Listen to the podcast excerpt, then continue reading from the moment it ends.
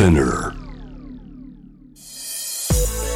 こんばんは。Dear Life, Dear Future ナビゲーターのシェリーです。今夜で7回目になるこの番組ですけれどもあのー結構ねやっぱりこの番組をやることによって私もともともちろんその環境になるべくいい生活とかこうなんか SDGs 的になんかソーシャルグッドとかって これ和製英語なのかな？なんかよく言うじゃないですか。なんとなくなんかみんなのためにも良さそうな生き方しようみたいなことを意識しもともとしてたんですけどこの水筒とかももともとなるべく持ち歩くようにはしてたんですけどこの結構ねすごい気に入ってる水筒がありまして。あの色がねこうミントグリーンで私のすごい好きな色だっていうので買ったんですけど私の持ってるこの水筒ってあのストローになってて蓋がねこうついててパチって開けるとこのストローが隠れてるストローが出てくるっていう。すごいコロナ的にすごく 向いてるこの水筒と思って。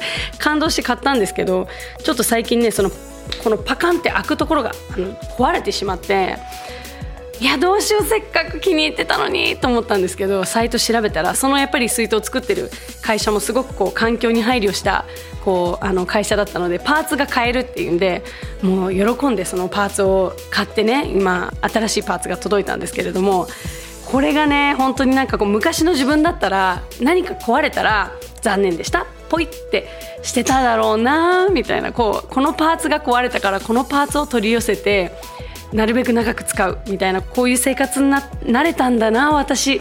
大人になった。みたいなのがちょっと。思えてるんですけどちょっとこれがね最近の私のセルフリスペクトかなと思ってるんですよね。あの番組ツイッターでもね心が豊かになる自己肯定感が上がる取り組みセルフリスペクトぜひねハッシュタグセルフリスペクトとあのつぶやいたりしてもらえると嬉しいなとお待ちしていますのでどんどん送ってください。さあ今夜のゲストはアーティストの AI さんです。ストーリーハピネスみんながみんな英雄なども本当に私も大好きな曲がたくさん、えーもうヒット曲ばっかりですけどもこれまでに NHK 紅白歌合戦に3回出場されていますし第59回日本レコード大賞においてはですね優秀作品賞を受賞されていたりともう日本を代表するシンガーとしてね活躍されていますけれどもプライベートでは2人のお子さんのお母さんでもある愛さん。このねお子さんがうちの子供とちょうどね年齢も近いのでいろいろちょっと話したいなと思うことは私もあるんですけども音楽のことはもちろんですけども子供たちのためにサステナブルな未来のためにどんな取り組みをしているのか伺っていきたいと思います。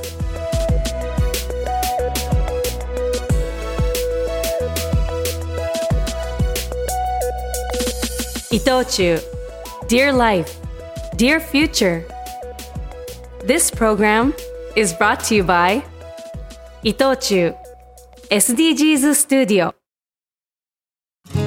世界中から持ち寄ったこの星の難問たち。SDGs テーマもバラバラだけれどとても大切な宿題の数々。だから一人一人が自分ごとにできないと何も始まらない。そう考える伊藤忠商事が自分に合った SDGs に出会える場として東京青山にオープンした伊藤忠 SDGs スタジオでは SDGs に関するさまざまなイベントを展開中です。私が夢中の SDGs 始まる伊藤忠 SDGs スタジオ。シェリーがお送りしています。Dear Life, Dear Future ここからはゲストと一緒にお送りしていきます。アーティストの愛さんです。こんばんは。こんばんは。よろしくお願いします。愛さんお久しぶりですよね。本当にお久しぶりです。お久しぶりです。めちゃくちゃ嬉しいです。いやもう私もですもう。あの当時もいろいろ喋りたかったんですけど。そうですよね。なんかはい。やっぱりお仕事で会うとなんかこう時間があったり入れ違ったりとかで なかなか。はい。お互い多分子供が生まれてから会うのが初めて初めてですよね。ですよねは。でさっきちょっといろいろ事実確認したらはい子供がめちゃめちゃ年齢が近くて。そうなんですよ。もうびっくりしました。びっくりしましたね、はい今愛さんのお子さんが6歳と3と歳、そうです。今まだ2歳ですけど、もうすぐ3歳。3歳になる、はい。はあっていうことなんですよねどうですか？普段この時間ってどうしてます？家だ家にいる時は。そうですね。もうここからの時間でやっとフリーダムが来たっていう感じで。私の時間。私の時間が来たっていう感じでもうここから燃え出します。そうですよね、私ははい。とはいえ明日の朝また起こされるし。そうです。あのさっきレイチェルさんからも話ありましたけども、はい。愛さんのお子さんの名前がね、すごく素敵で娘さんが平和ちゃん、はい。で息子さんが博愛と書いて博愛くん。はいこれはどういう思いで付けられた名前ですか？あのまあ平和っていうのはなんかずっと結構前からつけたいなと思って平和がやっぱ一番いいなと思ってもう平和じゃないとねご飯も食べれないしゆっくりできないし本当だ。こんなね喋れないしとか、うん。やっぱ平和ってすごい大事だなと思って、平和っていう子供につけたら、まあ、毎日それを呼ぶことになるからすごいまあなんかあの自分にとってもあそう平和でがいいなとかやっぱそういうなんか平和な気持ちになるかなとか周りも、はい。まあ、そういうイメージでつけまして、うん。で下の子はなんかあの迷ってもう上が平和だから確かに。最初はどうしようかって言っていろいろ迷ってたんですけど、はい。あの私の名前がまあ愛でしょ、んうん。で旦那の名前がたまたまひひろでこの字なん。です、はい博士の博士の。うん、はい、でこれを合わせただけなんですけど、そしたら博愛になってね。そうだからそれでまあ博愛とか、ねうん。っていう言い方でいいかなと思って。へえ、はい。めちゃめちゃいい。なんかさらに、はい。あの一つ意味が重なったから。あそうですね。いいですよね。これでもうあの下の子もなんで俺だけってならないで多分。確かに。平等な感じにな本当ですね、二はい。人ともめちゃくちゃいい名前、はい。まだまだ手がかかって大変な時。まだまだですよね。うん。もう朝から晩までやっぱ下の子なんか見てないと。そうですね。何をするか分かんないからあれは。ですよね。いやもう2歳って一番やばい。ながらで何かできないですよね。子供が起きてる時間はもう子供を生かしとくっていうことで全部。本当そうです。もうそれなんです。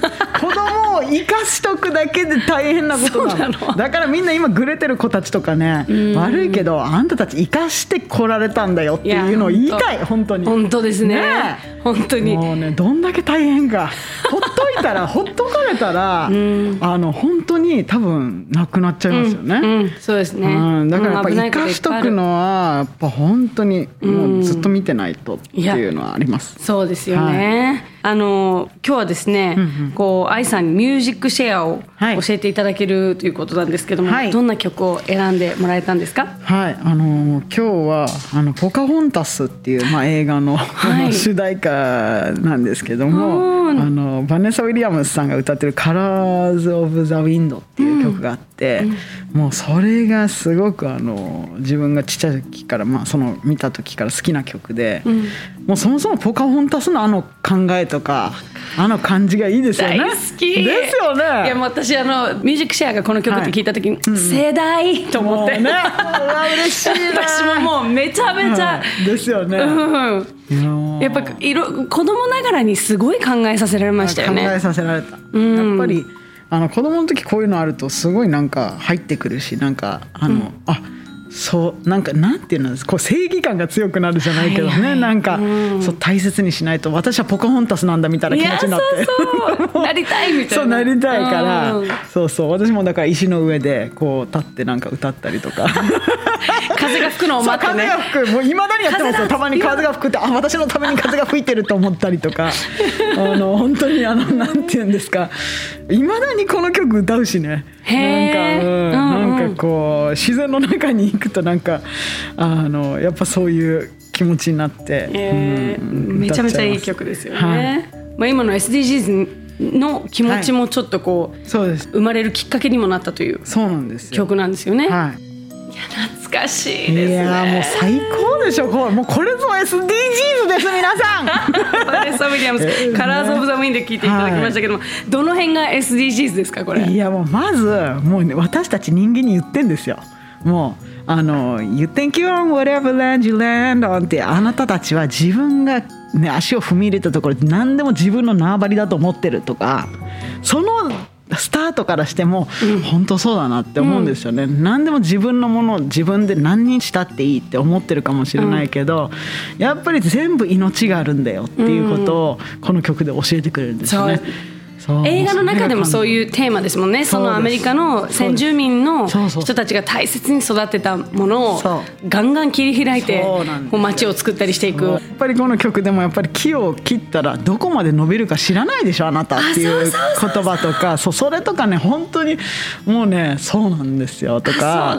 そう。あとはなんか全部名前を持ってるんだよとかね、うん、なんか本当そうって、うん、私たちはなんか知らないでねなんか普通に歩いてなんか踏んづけちゃったりとかしてるかもしれないけどあの本当にやっぱ全部名前があって、うん、やっぱりなんか。あの夜泣くあの狼のその鳴き声とかあなた聞いたことありますかって月に向かって泣く狼の姿見たことあるとかねそういう自然の中に連れてってくれるんですこの曲はね。そうそううん、で本当にあそうだこれを大事にしないと、うん、自分もなんか壊れるじゃないけど、うん、なんかそういう気持ちにさせられて確かに。そうなんかなんか歌詞カードって今ないかもしれないけど、うん、改めてみんな見てほしいなってそうそう本当に見てほしい、うん、すごいい。い曲、はい、私がこの「ポカホンタス」が普通に映画として好きでもちろんだったんですけど、はい、この愛さんがこの曲が SDGs のきっかけっていうのを,、でを知ってから、はい、あ私もそうかもと思ってなんかそのあのあのぐらいから確かに なんかこう自然環境とかそういうことをなんとなく考えるようになったり。あとなんか多分もしかしたら一緒かもしれないんですけど、ポカホンタスとあと平成たぬき合戦ポンポコ。ああんまり響かなかった。それはあんまりだったかな。まあでもそれも覚えてるよ。あれもすごいやっぱ考えさせられた映画でなんかその人間たちがね、はい、ちょっとこうやっぱりこう、まあね、あのどんどんどんどんこう、ね、そうなんですよね、開発とかしていくことによって、はい、動物が生きる場所が減っていってみたいな、はい、でそれで動物が今度街に出てくる。とすごい迷惑みたいになってみたいな。なんかそう、ね、自分たちのせいですからね。そうなんか子供の時からやっぱそういうの見せるの大事ですね。大事だと思います。それでいきたいと思います。まあでも本当になんかこうやって話していくとやっぱり音楽とかがきっかけで SDGs に興味を持つっていう人も、あのたくさんいるんじゃないかなと思うんですけども、こう SDGs って17の目標じゃないですか、はい、愛さんが関心持ってるのはどの辺ですか、あの私はもう健康とやっぱ平和、うんはいはい、もうこれがまあ結局その17というか、まあ、全部に共通してるんじゃないかなって、でもちゃんと入ってますよね。3番が全ての人に健康と福祉を、はい、で16番が平和と公正を全ての人に、やっぱこの辺まあね、あの娘さんの名前からも分かるけど、はいうん、やっぱりこういうことをすごく大切にされてるんですね。そうですね、うん、もうなんかやっぱり健康ってすごくなんかあのもちろん自分の過ごし方とか環境とかいろいろあると思うけどあの心の問題から健康がこうだんだんだんだんこう弱っていくこともあるじゃないですか、うん、それが減るだけでも随分違うと思うんですよね。だからまあなんかこうあの人とちょっと喋ってなんか元気になるとか。私も今日なんかすごいなんか疲れてたんですけど朝幼稚園のお母さんと喋ってすごい元気になったりとか。なんかそういう感じ。ありますよね。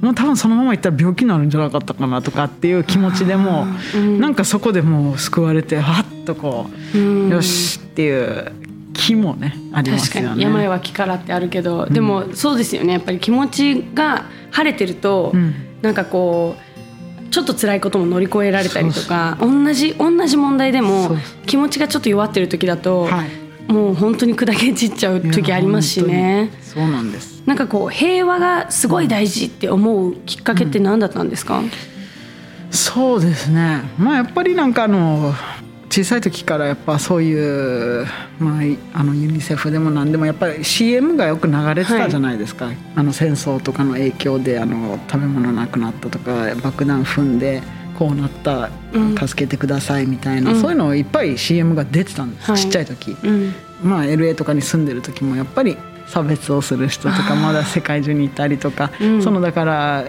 銃とかそういう武器とかだけじゃなくてやっぱりなんか人のへのこう見方も変わるとか、うん、やっぱそういう人の話を聞くとすごいなんか残念で「うん、なんで?」って「私関係ないよ」とか、うん、あとはやっぱ昔のじいちゃんばあちゃんの話とかもよく聞いてて鹿児島に行った時とかも「やっぱ戦争はいかんよ」って言ってねみんなねやっぱ、いいこと何もないって言って、うちのあのお手伝いしてくれてた人もやっぱその爆弾があった時になんか経験した子供だったらしいんですけどやっぱその人も言ってたし、うん。もうやっぱりじいちゃんばあちゃんが言ってるから間違いないなと思ってうん。戦争やっぱ良くないなとかやっぱそういうところで習ってでなまあそのまま大きくなってまあやっぱだから常にやっぱ平和って素晴らしいなとか、うん。でなんかマザー・テレサもなんかあの戦争反対についてはちょっといかないけど平和について語るんだったら行きますよみたいななんかそういう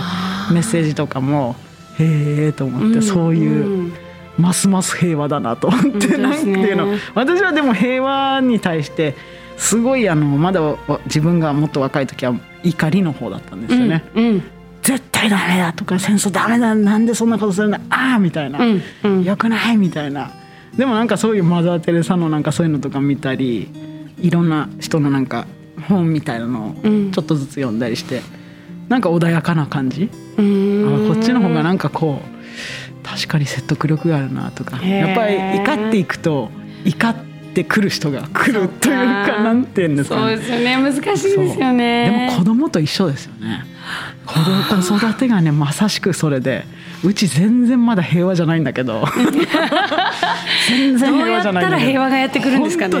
これがねだからねここでこう平和が来た時に世界の平和が来るんじゃないかと思って。まずはここから。それでそうまずはだから自分力やっていくっていうのはすごい大事だと思う。でも大事ですよね。まさにさっきの人に対する差別の気持ちとか、はこういうものって赤ちゃん生まれてきた時持ってないですもんね。こっちが全部教えてるからあの人は髪の色が違う肌の色が違うからあんたと違うんだよっていうのを親がとか周りの大人が教えてるから、はい。それをなるべく一つでも教えないようにするっていうのが結構私もすごい課題です。ねそれ私も。なんか実際愛さんは、はい。あの平和の実現に向けて、はい。あの活動している若者にインタビューされたっていうのをちょっと知ったんですけど、はい。永井陽介さん、えっとはいはアクセプトインターナショナルという、はい。えー NPO 法人はい。平和的なアプローチでテロと紛争の解決を目指す NPO をやられてるんですよね。いやこの人すごかったですよ、もう話が面白くて、もう話してほしい本当に興味が湧きますよ。私も、うん。えー？もうそこあの、うん、ソマリアとかい行くって言い出しちゃうかもしれない。いや私もその危険性はあるんですよ。で。しょ？なんかそんな気がする。なんかねあの実際にソマリアアを中心としたテロとか紛争地域で、国連とか現地政府と協力してギャングとかテロリストを受け入れて社会復帰支援を行っているはい。団体なんですよね。彼が言ってたのはなんかそのそのテロリストたちをただなんか罰を与えてっていうのはずっと繰り返していくと。ね。ずーっと繰り返して終わらない今までもそうだったと、だからやっぱりその一人一人そのギャングだったりテロリストとか受け入れて、自分たちでちゃんとあの社会復帰できるように、あのそういうあの支援をしてる方なんですけどそのやり方がまた彼がその中に行くんですよね。で彼もちゃんとその言葉を喋れて、みんなとそそのなんていうの？同じものを食べて、同じ生活をして、でやっとちょっとあの話を聞いてもらえるぐらいになってその後またこうしてああしてっていうそのやり方が素晴らしいなと思って、やっぱり人に分かってもらうためにやっぱその中に行って多分す一緒に過ごして一緒に、あのまずやっぱり自分は敵じゃないんだっていうのが言うのが大事かなっていうのがはいはい。思って。あのだからそれをすごいなんかね若いのにあの頑張ってあのやってらして素晴らしいなと思って。1991年生まれうん。なんですか、ってことは永井さんが30歳。すごいですよね。すごい勇敢。素晴らしい。いや私も本当にこれすごいやっぱり考えることが多くて今やっぱりね、はい。アフガニスタンのこともあったりとかいろいろまさしこくね。のこの状況を作ったのは誰なんだとか本当考えた時にでじゃあそのあ、ね、そういうテロ団体に入っている人たちは、すごい苦しい状況にいる人に、をむしろ、そういうテロ団体もちゃんとこう、スカウトしに行くわけじゃないですか、はい。来い来いって。無理やり連れてこられて少年兵みたいな。無理やり連れてこられて、そこで育って洗脳された人を罰するのってどうなんだろうって、うん。うーんなんかやっぱこうもうちょっとこうバツってされてるものに対して、なんでそうなるんだろうっていうちょっと想像力を膨らませることによって、はい。なんか考え方がすごく変わるものっていっぱいありますよいやね。本当そう思います。このね永井さんみたいに、あの私も別に行けないけど、今ふね、とりあえず自分家の子供を2人、あの本当に人に武器を向けるんじゃなくてこうなんかその逆になんか人に優しくしてできるような人を育てるっていう、まあ、これをやっぱりなんか、まあ、みんながそうすれば、うん。まあ本当になんか全然違う世界になるかもしれないし、うんうん、あとはやっぱりこういうあの言ってくれる人はい、にやっぱり協力するっていうのはすごい大事ですなね。るほど。寄付もそうだけどそれができなかったら別にさこういうのやってる人がいるよって友達に言うだけでもなるほど。あの全然いいと思うんですよね。やっぱ人の口コミってすごいし。すごいと思います。ね、ですごいいいことに向かってるでで彼は別に誰の敵でもないから、うん。そのそのテロリストの彼らを見てるっていうよりもやっぱりテロリストになる前の人たちを見てると思うんですよね、彼は、うんなん確かそこら辺がやっぱ素晴らしいなと思って、うん。で私もやっぱ協力したいと思ってで、まあ、今回インタビューさせてもらったんですけど、うんうん。はい。いやーぜひね興味ある方は皆さんもあのー検索していただきたいと思います。ぜひさあシェリーがお送りしています「Dear Life, Dear Future」後半は愛さんが音楽を通じて伝えようとしていること。そして心が豊かになる自己肯定感が上がる取り組み。愛さんのセルフリスペクト伺いたいと思います。これはフェアトレードされたコーヒー豆の音。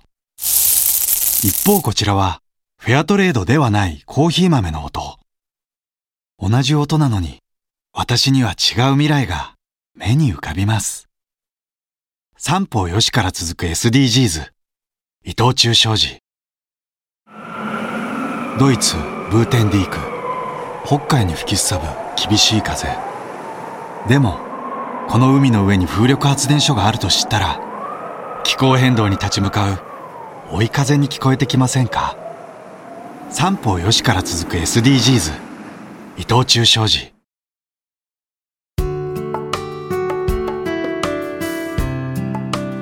シェリーがお送りしています。Dear Life, Dear Future 今夜のゲストはアーティストの愛さんです。愛さん改めてよろしくお願いします、はいよろしくお願いします。あのこの音楽とかエンターテインメントを通じてだと、はい。結構ちょっと話すの難しいなっていう問題でも、はい。とか社会が抱える課題とかも、なんか音楽だととっつきやすい、入りやすい伝えやすいみたいなのってうん確かに。あるのかなって思うんですけど、ありますね。なんか社会的な問題に興味を持ったきっかけになった曲とかあったりするんですか？ああそうですね。まさしくこれあの「We Are the World」うーんマイケ We ル Are the World はやっぱね。もう本当にあのまあそうだな。うちの母親がやっぱそういうの好きで聴いてたっていうのはあったんですけど、うん。でたまたまその時、まあ、ビデオで「We Are the World」のレコーディングもそうですけどレコーディングともう一箇所ドキュメンタリーみたいなのがあってでそのドキュメンタリーとさらにそのどこにそのお金が行くかとかどういう人たちがいるかとか、そういうこともやっててうん。でそれはやっぱ子供なんですけどへえこれがこのためになるんだっていうのがこう、まあ、ちっちゃい時だけど、まあ、つながっていって。うん。ああなんか素晴らしい。でその歌ってる人たちがますますこうよく見えるんですよね。なんかこういいな感動するというか。そうですね。でみんなが一つになってなんかそういうののためにうん。なんかやってるっていうあ素晴らしいって思ってそういう気持ちでしたね。そうですよね。はい。ね。なんかご自身で書く曲とかその出す曲に関してもやっぱりそういうメッセージを結構意識的にはい入れてたりするんですか、そうですね。やっぱりなんかあのまあ地球とか そういうのについてあの、言う時はやっぱ意識してますね、ん。なんかどう言ったらなんか人が嫌な気持ちしないでこあうなんかいい風にやってくれるかなとか。なんかちょっと言葉強いかもしれないですけど、は説教っぽくならないようにあそうですそうです。みんなの気持ちを奮い立たせる方法みたいな、そうです。難しいですよね、そうなんです。だからまあそういうのをやっぱ考えたりするのは、まあなんかあの今もチャレンジですけどね。へー。え曲を最初に誰かに聴かせる時って誰に聴かせるんですか？まあやっぱりうちのスタッフとかうちのマネージャーとか、そうなんですね、はい。家族には聞かせたりしないんですか？あ家族には聞かせないですね。えー、なんでなんで？いやいやもう音楽の趣味が違うし。あの結構もういろいろ今までの曲も結構笑われたりとかいろいろ けど、いやいやでもお互いお互いなんかこうちょっと違う。えパートナーの方はどういう音楽が好きなんですか？あもう彼はなんかすごいハードなロックな感じなのでへ全然もうボーって言ってる。ヘビーメタルみたいなそういうのが好きみたいなデスボイス そんな感じです。あそれってどうやってやってんだろうっていつも思いますけどね。あれやっても普通の声で喋れます。けど、あただいまーみたいな。ボーって言った後にただいまーみたいなね。あれすごいですよね。ちょっと待ってもうその彼が気になりすぎてちょっともうぜひ今度お会いしてください。会いたいです会いたいです。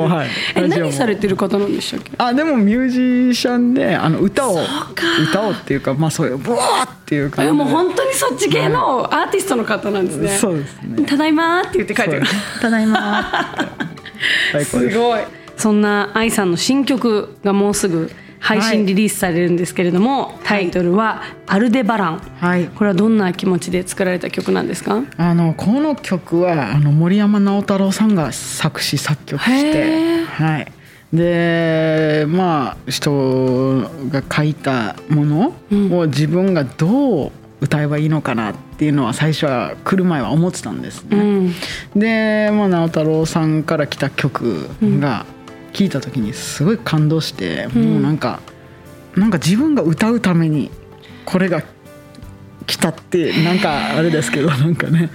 あのでも本当にそういう気持ちになって、うん、なんかやっぱ最初の行からこうすごい引き込まれてうん。あなんかすごくこの気持ちなんですよっていう感じのものが来たからすごいまあ嬉しくて、まあ、歌入れする時もなんかこういつものなんか「ハッピーイエイチェイチェイチェイ」みたいなのじゃなくて なんていうのもっとこうそんなんでもないですよねあ本当です。よかったです。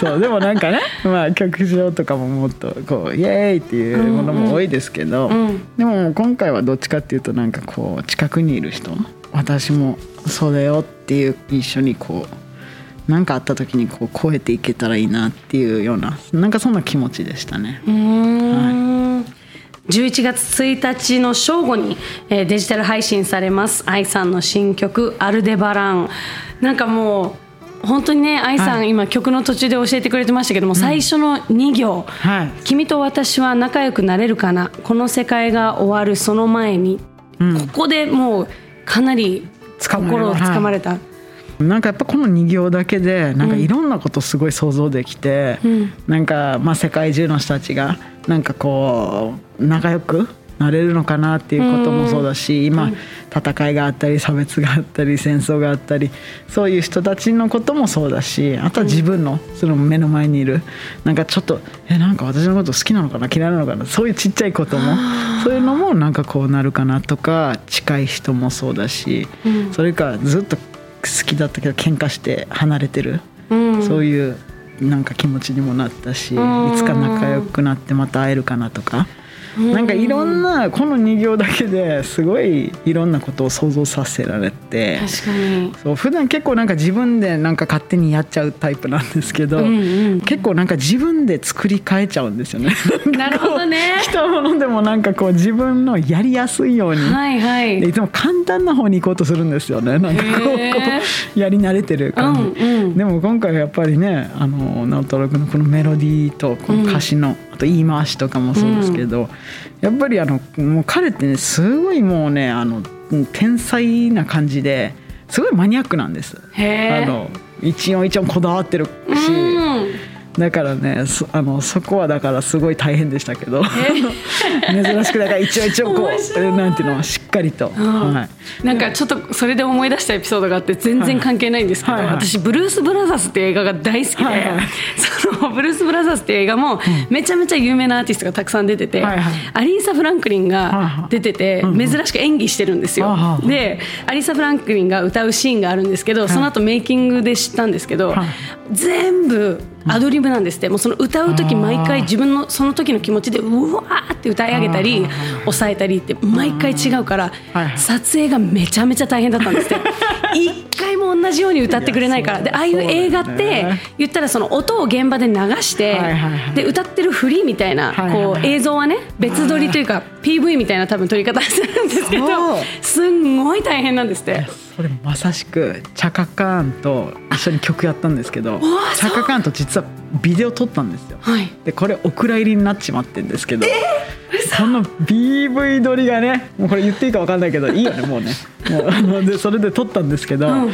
あのチャカカンがやっぱりそういう感じなの。アドリブを。であの PV 撮る時ってやっぱり流した、ちゃんとした音に合わせて。やるでしょ。でもアドリブをねいろいろ勝手にやりすぎて あのレコーディング。もう自分の口と合ってない。で私のパートを歌ったりとか「えここ私だよね」とかって言ってたよね。面白かったよ。面白い。No, this is me! みたいな。No, that's, that's me, チャカさんみたいな。チャカさんチャカさん、そこ私です。みたいな感じで。そうそう、もうでも彼女が。面白い。これえーアルデバランがリリースされる11月1日にはですね、はい。東京国際フォーラムホール A で愛さんの20周年記念ツアーのフはい。ァイナルがはいあるということなんですけれども、はい。ぜひそちらもね、はい。チェックしていただきたいと思います。やっぱりこういうのがあるから余計にね、こうあの普段以上にきっと健康の管理とか。本当にもうね、1日までは特に。迎えていただきたいと思います。いいはい。さあ番組では心が豊かになる自己肯定感が上がる取り組み、ハッシュタグセルフリスペクト募集しているんですけれども、はい。愛さんのセルフリスペクトは何ですか？まあ、やっぱり、まあ、あの。子供を平和に育てるっていうのと、うん。あとはやっぱそうですね。結構なんかあのまあ食べ物の皮とか結構使ったりとか葉っぱとか、ええ。まあ、こういう、まあ、SDGs っていうのがねちょっとはや流行ってきてこう、いろいろ流れてるじゃないですか、はいでそういうのねやっぱり流れてると、なかなかねこれね大根の葉っぱも捨てられなくなったんですよね。ああのなるほどね。本当は捨てたいと思ってんだけど、うんだからね大根の葉っぱはねとりあえずこの前あのじ漬物にしてみた。あの 皮と葉っぱと、はいはい。うんうん。もうポン酢入れて漬物っていうか、まあ、ポン酢入れてこのジップロックで閉じて。そしたらうちの旦那が「何この匂い」とか言って臭いんだけど。え？そしたらそれでした。それでした。でも美味しかったよ。ああね。本当に超美味しかった。そう。そうだからねまあでも毎回それはなって思うじゃないですか、だからね、難しいなとそうですね。無理せず、うんでもなんか自分であの楽しく、うん。あのやれれば結構自転車も乗っていらっしゃるんであすよね。そうですね自転車、自転車大好きで、うんうん。もう毎日乗ってるんですけど、うん本当になんかまあ SDGs にたまたまこうつながることが多いじゃないですか、はい。うんそう。でも本当に別にそうでもそうじゃなくても、うん。あの本当に好きで、うん。あのやっぱ自転車乗るとあのすごいなんかこう楽だって乗ったことあります？えっとないです。なんか。ないですか？えそんなにいない気がするんですけどラクダ乗ったことある人。まあでもね乗ったことある人は分かると思うんですけど、うんうん。もうあの気持ちです。え？もうラクダに乗った瞬間もう、もう世界は私のものみたいなね。え自転車に乗ってそれ味わえるんですか？味わえます。すごっ。これはね 自転車にあ自転車って持ってます、はい。持ってます持ってます。私も前と後ろにチビに乗せていいですね。があの送り迎えですか。してますよ。素晴らしい。えそれって電動ですよね？電動ですよ。あ私も電動です。あびっくりした。電動じゃなかいった。私も街中に子供を乗せて電動じゃない人はもうヒーローだなって思いますそれこそ。無理無理無理。あれすごいですよ。ね、昭和のお母さんたちとかさいやそうですすよごいよね、ん。本当にリスペクトですリスペクトリスペクト。もううちの旦那がねまだ「いや俺はいいや」とか言ってんですけど一回乗ってみって。いやそうなんですよね。本当一回乗ったらねもうラクダに乗った感じだよって。それが分かんないんですよ。本当にもうねそれちょっと今日 旦那にずっとピン言っとことこないです私。うそれ今忘れてた。今日思い出したラクダに乗った感じだって。でじゃあ伝えてくださいね。伝えときます。それで乗るかどうか、これで乗ると思います もう夫婦にしかわからないちょっとコミュニケーションがね。もうねラクダだよって。あじゃあ乗ろうかな。そうそうそう。本当そんな感じだと思う。なるのかな。今日ちょっと言ってみます さあ、えーここ、えー 伊藤忠 SDGs スタジオでですね、はい。食をテーマにした体験型展示「いただきます」の前ごちそうさまの先展が開催中なんですけれども「いただきます」の前買い物する時食材を無駄にしないように買いすぎてないかとか環境に優しいかチェックするとかそういうことが勉強できる場所にもなってるんですけどどうですか？愛さんはそういうことなんか心がけてることあります？買いすぎ買いすぎ。わかる 買いすぎちゃういや不安だから。そう不安だからね、でも本当にあ買いすぎたけど足りないっていう時もあるんですよ本当に。そうなんですよね。全然買いすぎじゃなかった時もあるし、あ買いすぎっていう時も、まあ、あるから。その買いすぎないそのやり方っうんうんてあるんですね。いやーそうですね。そのもちろん買いすぎないもそうですしなんか選ぶ時に、なんかた例えば最近私は、あのおせんべいとか買う時になるべく個包装じゃないやつを選んだりとかこう一個一個包装されてるとその分やっぱり使ってるプラスチックが多いので。ああそういうことね。とかなんかそういうことでもいいのかなって。そっか私逆を思ってた、なんか個包装じゃないとなんかこう、う開けたからしけっちゃうから、うん。もうなんかあそれあのしけらないやつ100円ショップで売ってるんで後でお伝えしますね。マジですか？ぜひそういうもうとにかくね毎日便利なのがこのエニードックってやつでこの番組でも紹介してるんですけどめちゃくちゃ便利なやつあるんでちょっと。ぜひお願いします。もうそれそれですごい個包装じゃないやつ選んでくだあさい。本当ですか？じゃあそれでいきます。空気が絶対入らないやつ。えー、すごい。いやー。ぜそうですね、はい。もうこういうことちょっとずつねいいあの気にするだけで全然違うと思いますけど。違いないです。さあ最後になっちゃいますけれども、はい。この SDGs が掲げてる17の目標っていうのは2030年までにはい。達成することを目指してるんですよね。はい。これ愛さん的に2030年こんな風になってたらいいなっていうりますか？そうですね。もう本当になんかあのもう人々がとにかくなんか自分たちのさなんか家とかの問題でも大変だから、うん。あのそれ以外のことを考えなくていい世界になってたらいいなって。もうだからもう戦争とか差別とかそういう貧困とかもってのほかみたいになればいい。うんもうそんなの考えることないっていうところに行きつけたらうんいいですよね。そうですね。戦争とか人種差別とか貧困とはい。かこういうことがあるから、ん。なかなかその環境問題に取り掛かる余裕がない。そうそうそうそう。こういうのが全部解決されたらよしみんなでじゃあこの環境どうするっていうふう本当に。に集中できますもんね。そうです。そしたらなんか本当に個人の家も変わってくるだろうし、うん。ちっちゃいいざこざもなくなってくるだろうし。確かに。うんうんねだからもうまずはやっぱり協力し合って、うん。一番やばいところをこうまずなくしてなそうですくしていって。ね。そしてまあ最終的に自分にたどり着くと思うんですよね。本当だ。子供たちが育った頃には、うん。え昔そんなことで揉めてたんだってそうそうそう。思ってほしいですよね。そう。本当に。うん、そのための今の愛さんの平和な子育て、はい。そうですね。もうちょっとあの人たち頼むよって毎日。あんたたちが作るんだからね。そうだね頼むよ素晴らしい。育てたいと思います。ね。まあ、またねすぐライブもありますけれどもぜひね、健康にあの、はい。楽しく頑張ってほしいなと思います。そうですね。すいませんありがとうございます。やもうめちゃくちゃ楽しかったです、愛さんありがとうございました。最高でしたあ嬉しい。こんな喋れたことなかったからそうですよね、う。ん本当に。うんうん。本当に。後で LINE 交換してください。あぜひお願いします。いや嬉しいなそんなありがとうございますやありがとうございました今夜のゲストは愛さんでした、はい。ありがとうございました。今の若い人とかはこう削られた状態のパックに入った鰹節しか知らないと思うんですよね。でも海を泳ぐカツオがいて漁師さんがいて加工する職人さんがいて道具を作る職人さんがいて最後こう鰹節があると思ってます。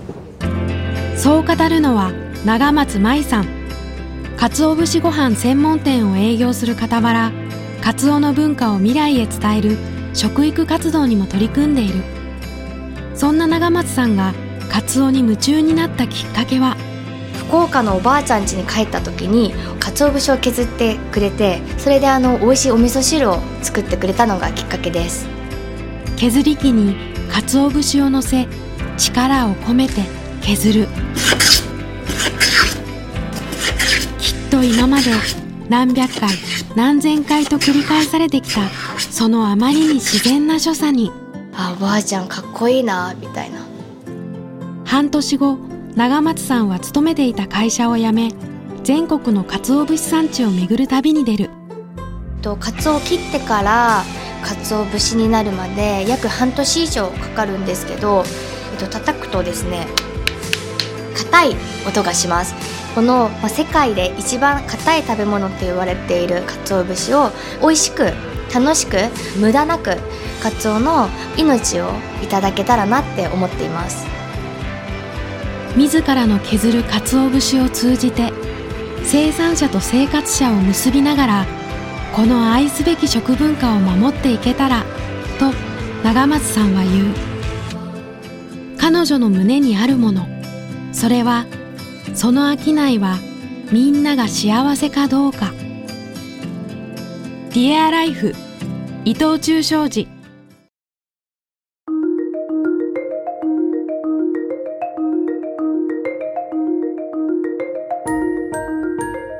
シェリーのナビゲーターでお送りしてきました。Dear Life, Dear Future 今夜は愛さんにお話伺いました。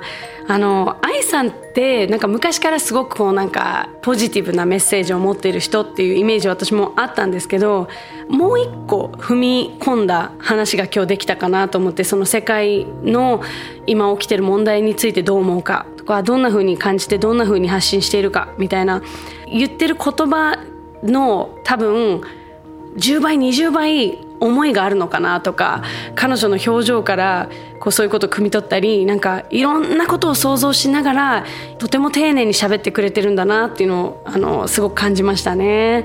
こう愛さんのセルフリスペクトもね大根の葉っぱ確かに確かに大根の葉っぱとか野菜の皮捨てづらくなりましたよね これ私もすごくなんか感じててでも結果的にみんながちょっとずつ変わることによって私も人参の皮今全然美味しいなと思って食べられるようになったしなんかきっかけは人の目とかちょっとこうゴミ増やしづらいとかっていうことでも結果的になんかすごいいいことが生まれるんだなってなんかちょっと思いましたね。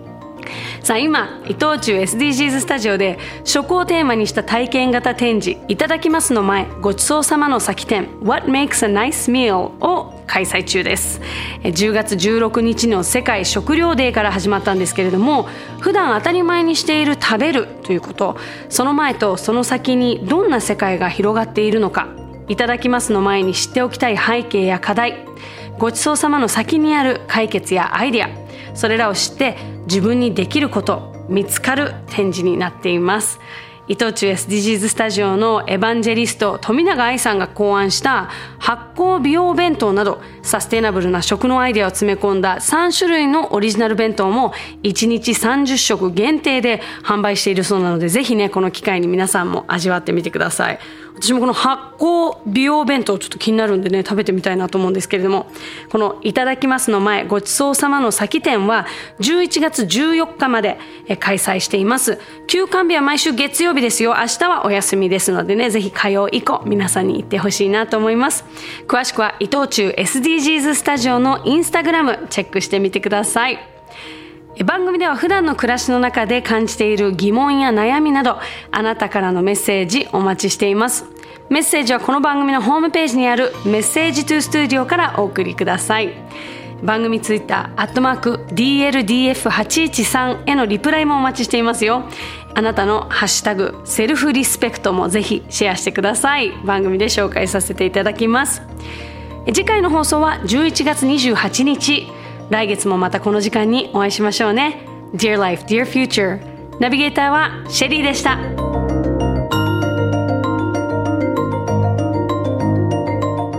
伊藤忠 Dear Life, Dear Future This program was brought to you by 伊藤忠 SDGs Studio